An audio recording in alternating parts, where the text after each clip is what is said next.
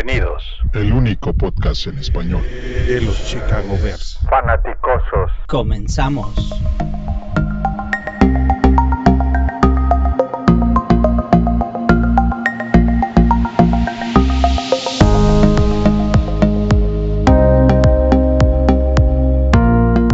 David, ¿cómo estás, David? ¿Qué pasó? ¿Qué pasó? Ya todo, Antonio, ¿cómo estamos? ¿Cómo estamos? Muy bien. Vamos a hacer una grabación express, en la que pues, platicamos un poquito sobre cómo has visto el draft, qué te ha parecido hasta ahora lo que han hecho los Bears y que nos des a todos tu punto de vista de lo que, de lo que tenemos hacia el futuro. Primero, antes que nada, tengo que decir que- dime. al- perdón, antes que nada, tengo que, que decir que me encantó el podcast ayer, este, de ustedes, fueron súper completos, o sea, tocaron el tema desde quién va a ser titular, quién va a ser todo, pero inclusive hay noticias desde ayer a hoy. Sí. Leno está fuera, que es algo que yo personalmente me daba mucho miedo, porque no sabemos a dónde estamos en la línea ofensiva todavía. En un año normal, Toño, yo, yo estaría pegando gritos hasta el cielo diciendo es, es, pre- es prematuro. Pero creo que sí, este año, por la situación del cap que baja, que es algo que nadie pudo haber eh, planeado, pues se tienen que tomar situaciones, se tienen que tomar pasos drásticos. Va a ser muy interesante a ver, y este es un punto que quería tocar contigo, que si crees que el right, que, que si eh, Levin va a ser, eh, perdón, si nuestro nuevo tackle va a ser right tackle o left tackle. Y, y- y creo que la pregunta es esencial aquí es, ¿quieres tener un Pro Bowler en el right tackle o un cuate pasable en, en el left, en el izquierdo? Entonces, es- está difícil. Este, este año creo que se tiene que sobrevivir, pero sí creo que, que- que en cualquier otro año estaría yo echando, eh, tirando gritos hasta el cielo por este movimiento de hoy de Leno. Eso dicho, me encantó el draft. Vamos a ser claros. Me encantó los dos eh, tackles ofensivos. No voy a hablar de, todavía del coreback, que obviamente a mí me, me gustó muchísimo el pick. Pero los, los dos tackles ofensivos traen sociedad a la línea, traen actitud a la línea, traen algo que, que- que nos faltaba mucho. Eso de jugar la línea ofensiva con finés, nada más no es, no es, no es para Chicago. Puede ser para otro equipo, pero Chicago y su clima y su gente, necesitamos gente que, que cuando se necesite una yarda, la podamos conseguir. Y con un running back como Montgomery debería ser muy fácil, pero pues el año pasado parecía que, que todos querían usa- usar técnica depurada para hacerlo en vez de nada más darle un golpe en la cara al otro cuate de enfrente y, y quitarle lo que es tuyo, que es esa yarda, ¿no? Sí, tienes razón. En la mañana después yo de- hice una pregunta ahora- sobre Leno, para nada más para decirle a la gente. Claro. 82. La pregunta era para generar espacio en el camp y firmar los jugadores de este draft. ¿A quién es mejor cortar? ¿Leno o Graham? Con Leno son 9 millones, que te ahorras con Graham son 7 y la gente se fue encima de Leno. 82.5% prefieren cortar a Leno que a Graham. yo creo que es, eh, Leno tiene sus limitaciones, siempre las tuvo. Desde, desde el primer año, hay una razón que fue una séptima ronda. Yo, yo, yo no comparto el odio hacia Leno que mucha gente tiene, pero la, la entiendo, ¿no? No, entiendo, no la comparto porque para ser una séptima ronda rindió excelentemente bien en este equipo. Y, y- y, pues bueno, digo, culpa, él, él no tiene la culpa de que Pace no gastó ningún pick en, los primeros rounds en una línea ofensiva por ¿qué fueron siete años. O sea, es- eso, creo que es la parte medular de por qué la línea ofensiva está como está.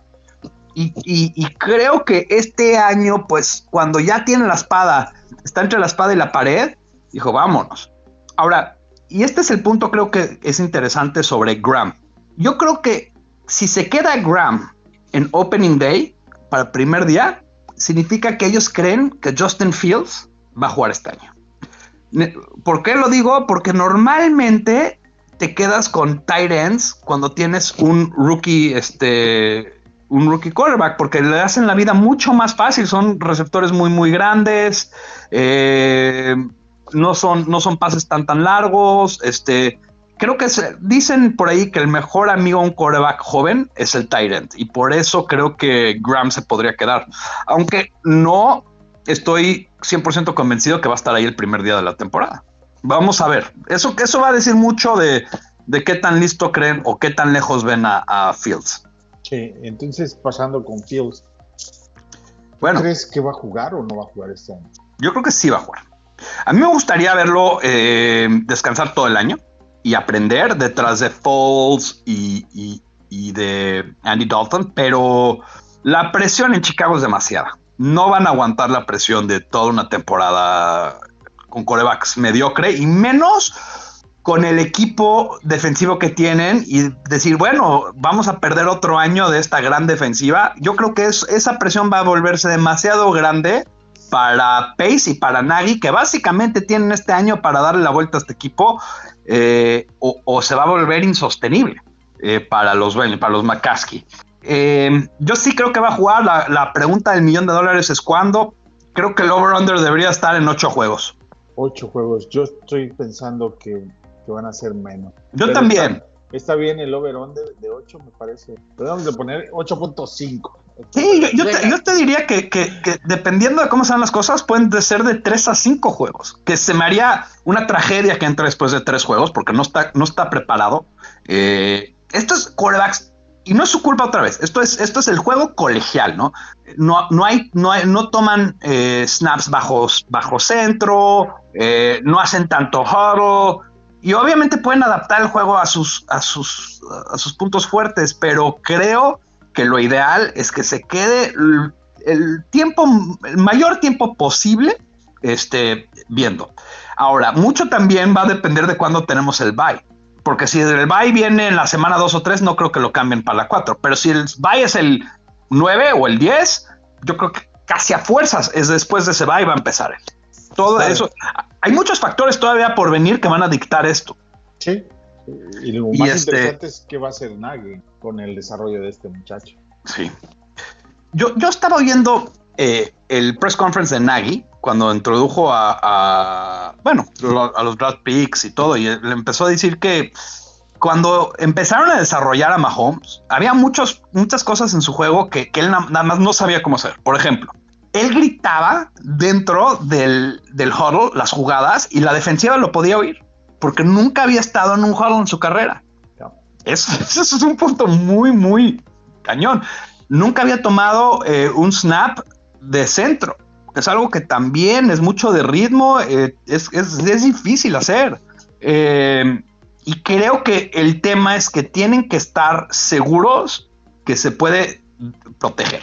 Eso también, saber que vienen los blitz, sabiendo que... Y esa parte de su juego creo que sí le falta a Justin Fields. Es muy bueno, tiene muchos instintos, pero si hay, hay un partido colegial, el partido contra Indiana, que cuando empezaron a traer presión por el centro, a veces se tardó medio segundo, un segundo de más en reaccionar. Y en los, en los pros es lo único que le van a hacer. Le van a meter presión por el centro por todos lados hasta que pueda él demostrar que puede lidiar con ella. Entonces yo, yo diría que lo ideal y lo primordial aquí es que le den tiempo suficiente para estar preparado y no estar forzados a hacer el cambio por circunstancias de, de, que, de Dalton y de Foles.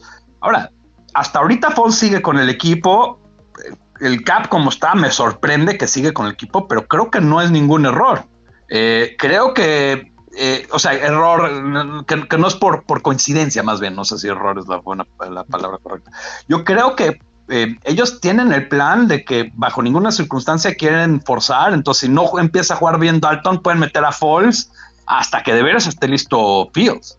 es mucho dinero gastar en esa posición, eh, pero pues es la única manera que, yo veo ahorita. Hay muchas decisiones que tomar todavía, ¿no, Toño? O sea, estamos hablando de, de, los receptores, tenemos un, un cuarto receptores muy completo, yo siento. Eh, Mooney en su segundo año va a dar un brinco, porque el primer año jugó maravillosamente bien. No, no, tengo, no tengo por qué pensar no va, que, va a caer de juego. Eh, creo que a veces a mí, digo, ustedes, todos los que oyen este podcast o que son fans de este podcast, saben que yo soy, yo fui el, el primer y el principal promotor de Anthony Miller desde la universidad, desde Missouri. Es una persona, como dijo ayer tu tocayo, José Antonio, que tiene todo el talento, ahí está. El talento, no hay duda que tiene talento, pero no tiene madurez. Cuando, cuando el juego está en la línea, eh, es un chavo desconcentrado, eh, le alertaron sobre este, este cornerback de, de, Nueva Orleans y cayó en la trampa después de ser alertado. Es una, una pena capital eso. Eh, pero inclusive yo siento, porque él sabe que es su último año en Chicago. Y creo que muchas veces eso, cuando empiezas a ver los dólares en, en, que se te avecinan, empiezas a subir tu juego y empiezas a mejorar. Y entonces creo que creo que este va a ser un buen año para Anthony Miller, que va a ser su último año en Chicago, independientemente si juega bien o mal. Pues y todavía pues, por ahí se puede alcanzar a negociar algún draft, un pick draft. Yo no. Yo creo que ya trataron. No, si no, yo creo que si pudieran haber conseguido algo interesante por él, lo habrán, lo habrán cambiado. Yo creo que Nagy el año pasado, si vamos a sus comentarios este, después del partido de los playoffs, eh, él mismo dijo, eh, yo perdono a Wins, pero lo que hizo Anthony Miller es imperdonar. Pero, por ejemplo, los dueños, el mismo George McCaskey dijo que básicamente le, cantó las golondrinas. Entonces, eh. dejarlo otro año es un mal precedente para, para todo el equipo. Yo creo que lo cortan o lo negocian, pero yo no lo veo en el equipo Mira, yo creo que ya trataron de cambiarlo. O sea, esto es, este, no, no, y, creo eh, que no hay que cortarlo ahorita porque no ganas nada. Mejor hay que esperar hasta hasta el training camp y ver. Y si empieza a jugar bien, pues tienes un buen problema porque también la gente se lastima en, en, training camp y puedes cambiarlo por otra persona. Ahora, con menos juegos de pretemporada va a ser difícil, pero siempre se puede hacer algo. El eh, asunto es que no pasa por juego, el asunto eh. es que pasa por algo de, disciplina que no puedes permitir que suceda y que siga sucediendo y sería un mal precedente. Sí. Pero también creo que no hay que forzar las manos de la gente. O sea, entiendo lo que tú dices, pero creo que no hay necesidad de cortarlo hoy. No ganamos nada cortándolo hoy o cortándolo ya. Si, algo lo puedes cortar después de Training Cap, es lo mismo. el, cargo del cap ahí va a estar. Y, si algo vas a motivar a los jugadores jóvenes a, subir su juego y tenerlo. Es bueno tener a jugadores, no todos los tienes que cortar y creo que training camp es importante tener para todos, para los cornerbacks jóvenes que tenemos en este equipo, eh, jugar contra otro receptor eh, de calidad y veterano les va a hacer bien, eh, porque acuérdate que tenemos unos cornerbacks muy jóvenes, muy jóvenes, muy verdes. Jalen Johnson el año pasado jugó maravillosamente bien. Y, a ver quién va a ser el número dos. Pero. Ah, sí, allí tienen Hardy Burns. Hay, hay, hay, un, hay varios, ¿no? Hay varios. Broncos, va, Broncos se va a deshacer. Broncos tomó tres safeties y dos cornerbacks en el draft. Seguramente no todos van a quedar. Correcto. Eh, ya tienen un, free agent. Eh, entonces. Y es el mismo sistema. Entonces no es como si necesitan mucho tiempo para meterse a este sistema otra vez, ¿no? Sí. O sea, creo que, creo que eh, el sistema Fangio va a ser básicamente el que vamos a usar. Entonces, conseguir a, un jugador que sabe usar ese sistema puede ser muy, muy interesante. Yo lo que, yo lo que quiero hacer es, y creo que esta es la parte medular, ¿no? Eh, creo que no hay que forzar movimientos ahorita. Digo, va a haber movimientos que se tienen que tomar, por ejemplo, desafortunadamente, eh, dejar ir a Fuller con que me dolió, pues se tuvo, se tiene que hacer y se tiene que cortar también. A, Leno se tuvo que cortar por, el, por, por la diferencia, por, por COVID. Eh, yo te aseguro que si COVID, si hubiera subido el cap eh, en vez de eh, acortarse, Fuller seguiría en este equipo. Pero forzó ciertas posiciones y ciertos movimientos que no, que no hubo opción y que otros equipos también van a tener que hacer. Yo también siento que no hay que forzar otros movimientos. Tenemos, o sea, muchos de estos cortes van a ser post eh, primero de junio, ¿no? Entonces, ¿por qué no tenerlos en training camp? ¿Qué pierdes? El roster spot, hay muchos roster spots. O sea, ahorita sí hay mucho, hay mucha gente, digo, que es el pick, o sea, en la posición 77 del, del, roster, que no van a estar, que van a estar empacando cosas en un súper cuando empieza la temporada. Entonces, creo que, creo que no hay que, no hay que empujar a que cortan gente todavía, hay que tener un poco de paciencia, hay que ver cómo sale, hay que ver cómo llegan los rookies, porque a veces necesitan, ellos también necesitan un poco más de tiempo. Estoy menos preocupado, estoy más, eh, más preocupado por Borom, porque no sé qué, qué nos está llegando. O sea, vi su, vi su tape, su tape es bastante bueno hasta cierto punto, eh, especialmente contra equipos grandes como Alabama y todo, jugó muy bien, pero sí se ve gordo. Ahora dicen que llega en otra condición y que perdió mucho peso durante, durante COVID porque paró, y, pero pues hasta que no sabes qué tienes con él, yo ya no cortaría más gente. También lo mismo con receptores, tienes a muchos receptores, no creo que es necesario. Al menos que alguien te ofrezca algo interesante por, por, tus jugadores, no lo haría. Y ahora, una posición que creo que, creo que un jugador que es más importante que nunca es Allen Robinson. Es tan importante, es más importante este año que en cualquier otro año. ¿Por qué? Porque lo necesitas para, si Fields va a jugar este año, necesita jugar eh, Anthony Robinson. Y, la verdad me gustaría tenerlo el próximo año. Entonces, si vas a empezar a cortar a gente, que sea con el fin de liberar eh, cap para que tengas a Anthony Robinson largo plazo, porque si no, prefiero ser un poco más paciente. Allen, Allen Robinson no sé si se vaya a quedar, pero por lo pronto ahora debe tener motivación. Cambia mucho, ¿no? Sí, claro. Digo, viste el video de Eddie Jackson. Sí, que se tuvo que, controlar porque después se dio cuenta que estaba en vivo. Estaba emocionadísimo. Por fin tenemos un quarterback. Ah. Es impresionante, ¿no? y también algo muy interesante, Toño, que creo que se llegó a comentar mucho y, creo que por fin podemos darlo de muerte. Es que muchas veces decían que los Bears podrían ser racistas por, porque nunca, en realidad, eh, nunca tomaban chance en quarterbacks afroamericanos o negros.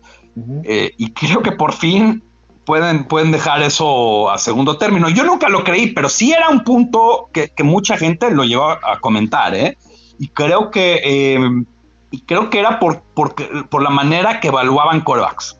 Entonces, este, sí se tuvo Cordell Stewart y sí, pero nunca le dieron. O sea, Cordell Stewart lo agarraron como, de retache de Pittsburgh, o sea, ¿sabes? O sea, yo, yo, yo sí, este, yo creo que nunca hemos tenido un coreback como Fields. O sea, inclusive cuando sale Trubisky, Trubisky era un proyecto de una universidad que había jugado un año y era un proyecto muy, muy largo plazo.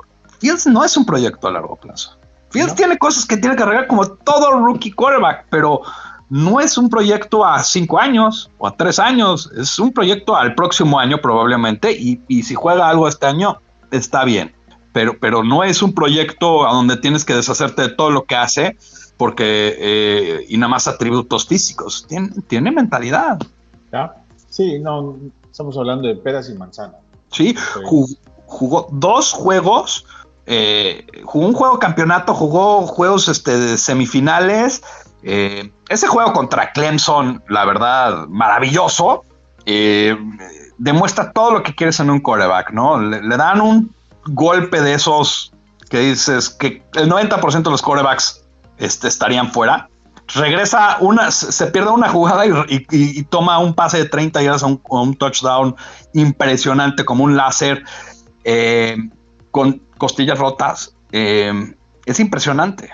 La lesión de esa jugada que mencionas es la misma lección que Mitch tuvo contra los Rams en el 2019. Yo estuve en ese partido. esa lección de Mitch es exactamente la misma que tuvo Fields La misma que tuvo Nick Foles contra Santos. Exactamente la misma lesión. Ahora, yo, yo, te quiero comentar algo. Eh, eh, Louis Reddick, que es un cuate que yo respeto muchísimo, una persona que yo en una época yo lo quería para general manager de los Bears, una persona que, que su opinión para mí vale mucho. Dijo lo siguiente y creo que vale la pena. Dijo, Nick Foles no podía jugar va detrás de la línea ofensiva que teníamos el año pasado porque lo mataban. No podía físicamente no puede correr y, la línea ofensiva del año pasado, creo que ese es el punto que, también Mitch Trubisky falló por, por Mitch Trubisky, punto. punto. Punto y aparte, ¿no? Eso vamos a hacerlo. Pero esa línea ofensiva no le hizo favores a nadie. Esa línea ofensiva fue un desastre. Y sí, perder a James, James Daniel eh, dolió y perder a Massey dolió, pero la gran realidad es que toda esa línea ofensiva, la actitud, no poder conseguir una yarda cuando más la necesitas. Ahorita tenemos, em, tenemos depth, que es bien importante, tener a jugadores extra, tener a, eh, dicen que hierro forja hierro, ¿no? Em, sí, creo que es lo más, lo, lo más importante es tener mucha gente en esa posición, en, la línea ofensiva y tener una nueva actitud. Y creo que ya le mandaron un mensaje a todos los que están en esa línea de que ser eh, técnicos en la línea y hacer todo ese rollo es importante, pero más importante la actitud. Yo quiero a alguien que sea un bully.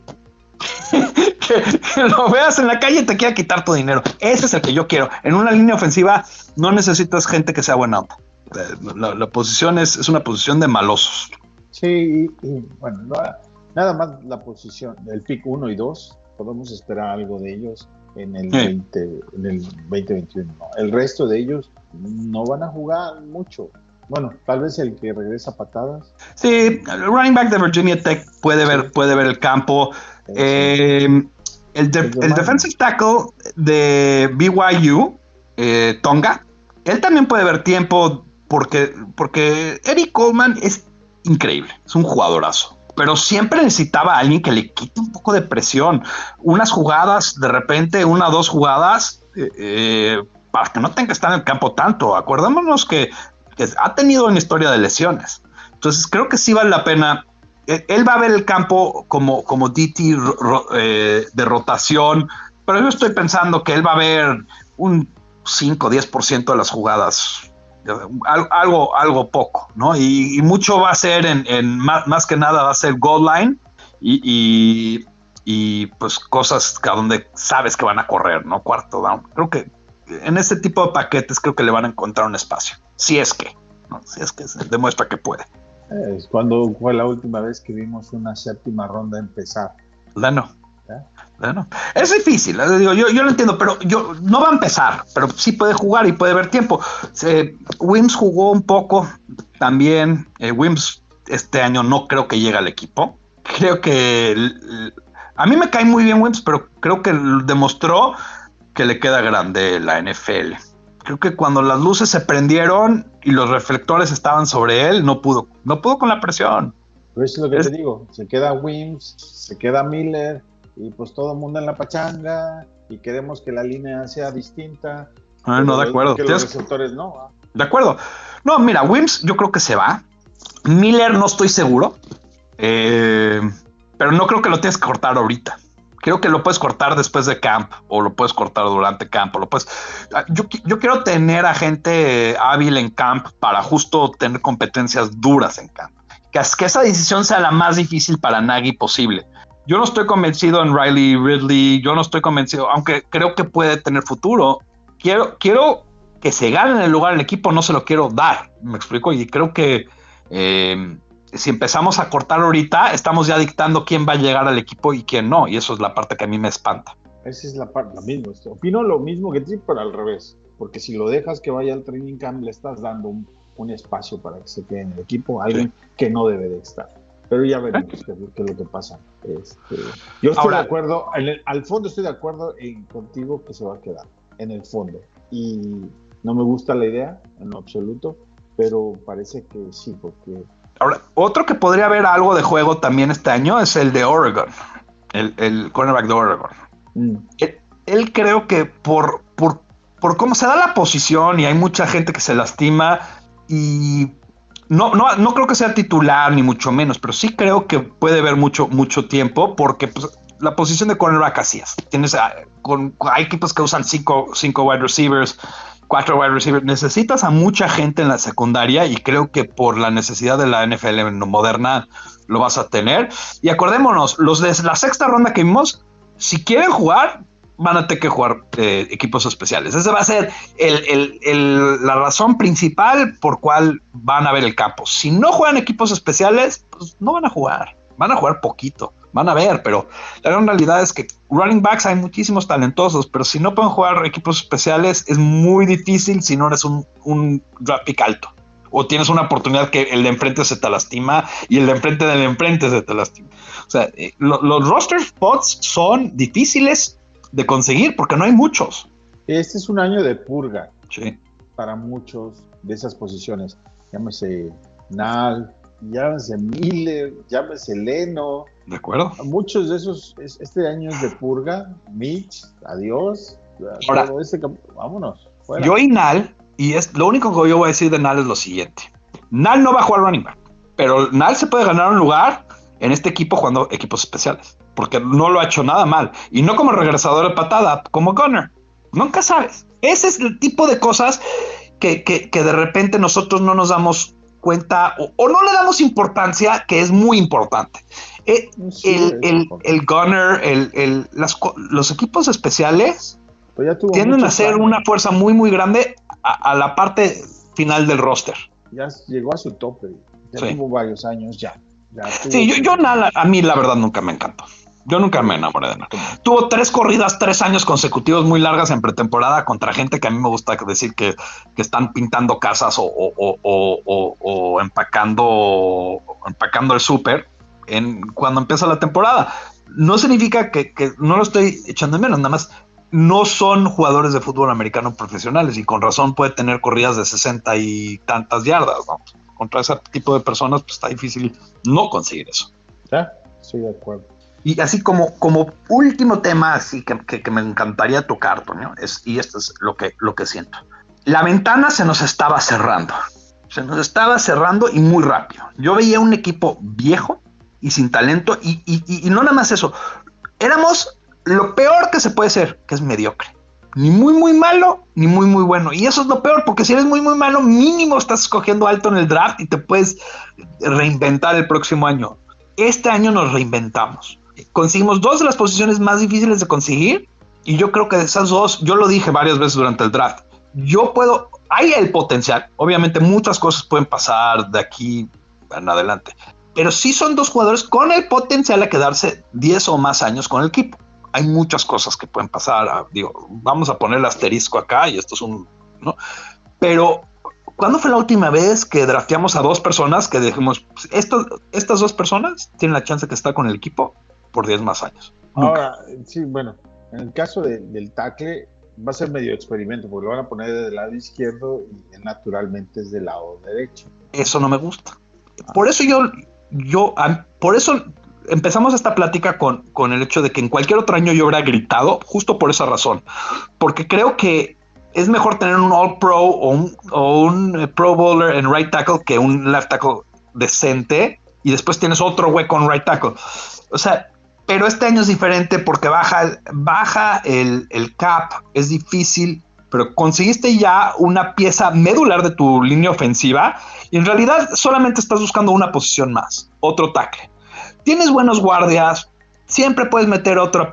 tienes dos o tres personas de los guardias que pueden jugar centro, que es Mustafa, eh, Cody Wilder no me encanta como centro, pero, pero también James Daniels sí puede jugar. Entonces, en una emergencia tienes tres jugadores que pueden jugar centro. Alex Bars, eh, varios de ellos también pueden jugar eh, como, como suplentes este, guardia. No me encanta tenerlos como tackle, la verdad. No, no tienen esa galla, ese, la maldad ¿no? Son un poquito demasiado buena onda. Eh, entonces, lo que no quiero es tener lo mismo que nos pasó con Kyle Long. Kyle Long era un All Pro en guardia. Y, lo, y, decidimos que, ¿sabes qué? Vamos a moverlo a tackle. Y fue un debacle su posición. Y, no es su culpa, no era un tackle, no lo era. Eso es lo que a mí me empieza a preocupar desde ahorita. No quiero hacer experimentos con la línea que, que son descabellados. Vamos a meter a la gente en su mejor posición y ver, y ver de ahí y ver qué otras posiciones, porque siempre, o sea, también acordémonos, yo siento que left tackle todavía está Eric Fisher, que sí está lastimado, pero puede regresar después. Hay varios, hay uno, que otro eh, veterano que podemos poner por un año en esa posición de Leno a un precio muy accesible. Si, si vemos que los rookies no pueden y no nos, no nos deberemos cerrar la puerta. Pues sí, veremos. Eh, ¿Algo más que quieras agregar? No, nada más, Toño. Nada más que, pues muchas gracias como siempre. Se extraña grabar contigo, siempre. El gusto más grande que yo tengo y, te agradezco muchísimo como siempre. No, hombre. Eh, ojalá lo podamos hacer más seguido. 100%. Ya estás. Pues te mando un fuerte abrazo, saludos a todos. Para ti, ya tenemos, tenemos, ¿sabes lo que tenemos? Tenemos por primera vez en mucho tiempo esperanzas y expectativas. y eso es algo que, no hemos tenido en mucho tiempo y creo que por fin, por fin le vamos a dar. Eh, llegó la tía Esperanza y ahora sí llegó cargada, entonces. Eso. Vamos a ver qué es lo que pasa. Estamos todos listos. Eh, gracias por atender al llamado y ver down Chicago Bears. Bear down Chicago Bears. Bye bye.